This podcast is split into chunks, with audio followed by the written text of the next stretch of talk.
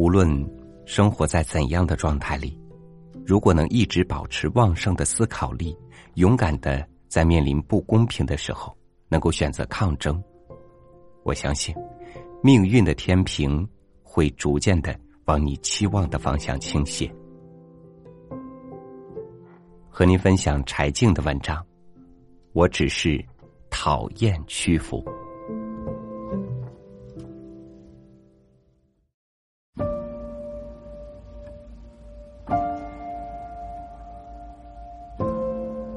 北京市第一中级人民法院，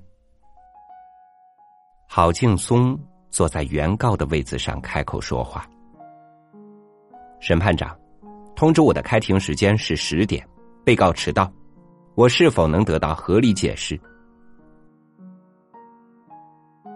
审判长看他一眼，说：“现在你先听从法庭的程序。”冲书记员挥了下手。书记员立刻跑出去，大声叫：“北京地铁公司！北京地铁公司！”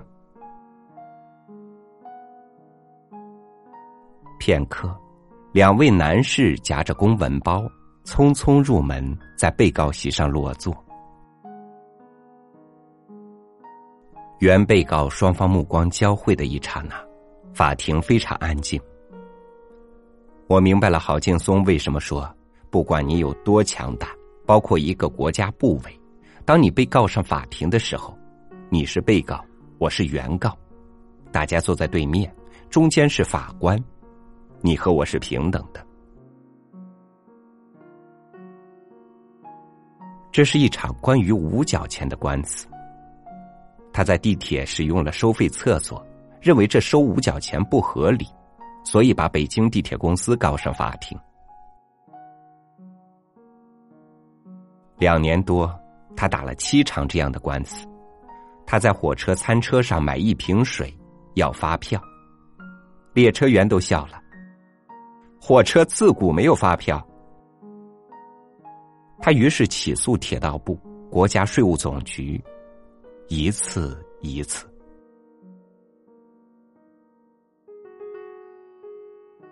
在强大的力量面前，人们往往除了服从，别无选择。但是我不愿意，他说：“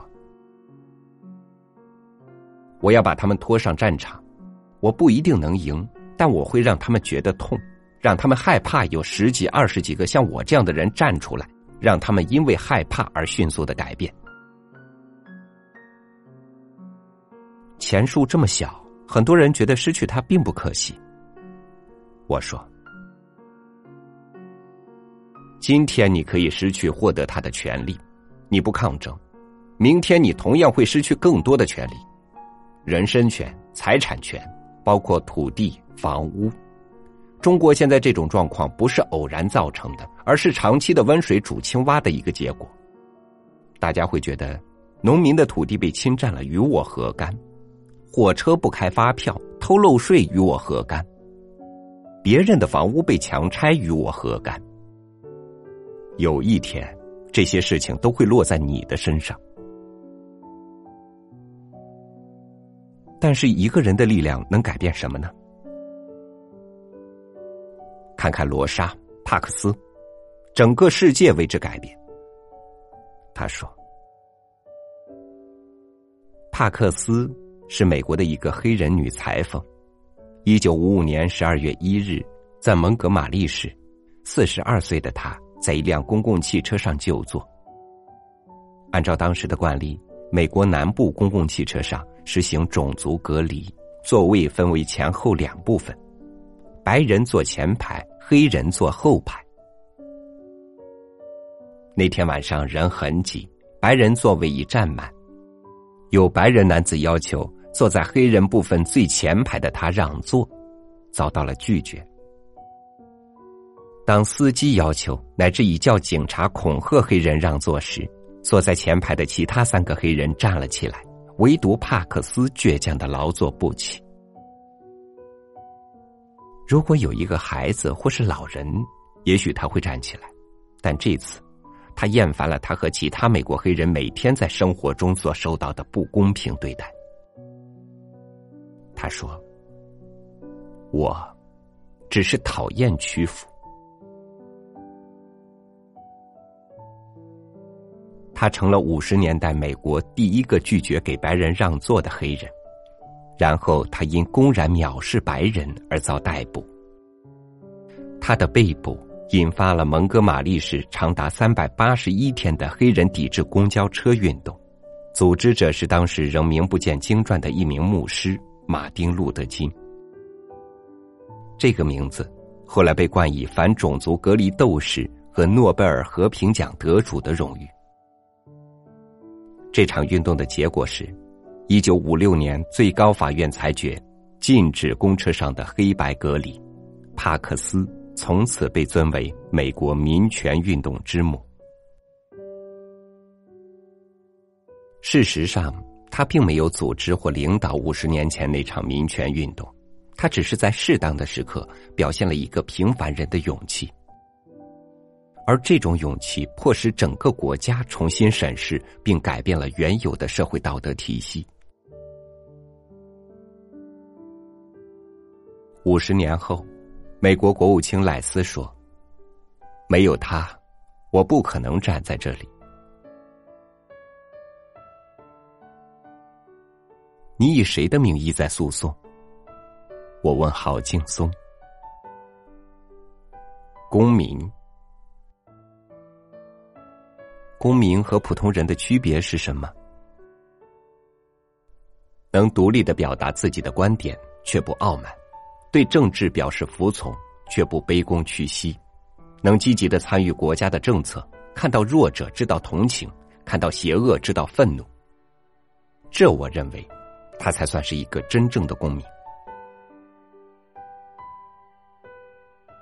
他打赢铁路法票的官司后。很多人以为他会和铁路结下梁子，但他说起他乘车时，乘务长会亲自端来饭菜，问他发票是现在要还是吃完再说。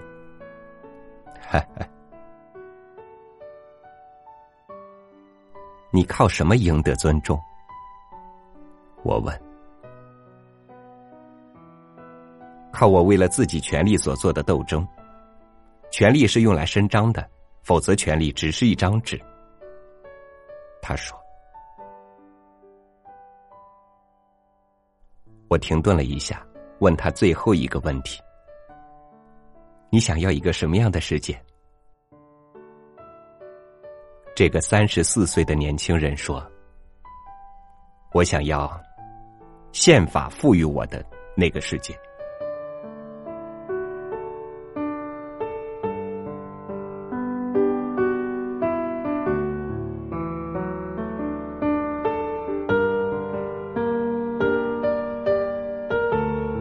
就像是男女平等一样，人与人真正的平等，或许也是一个理想值。但是我们要想活得更好，必须无限的靠近它。就像是我们尽了公民的义务，我们也在努力争取宪法赋予我们的权利。我们为生活付出了努力，也无尽的在争取生活幸福的权利。适度的退让是容忍，胆怯的。毫无原则的忍耐，是屈服。感谢您收听我的分享，欢迎您关注微信公众号“三六五读书”，收听更多主播音频。我是朝雨，明天见。有时候急着长大，想看清更多的事，有些胆却不肯定。只能勇敢的往前进。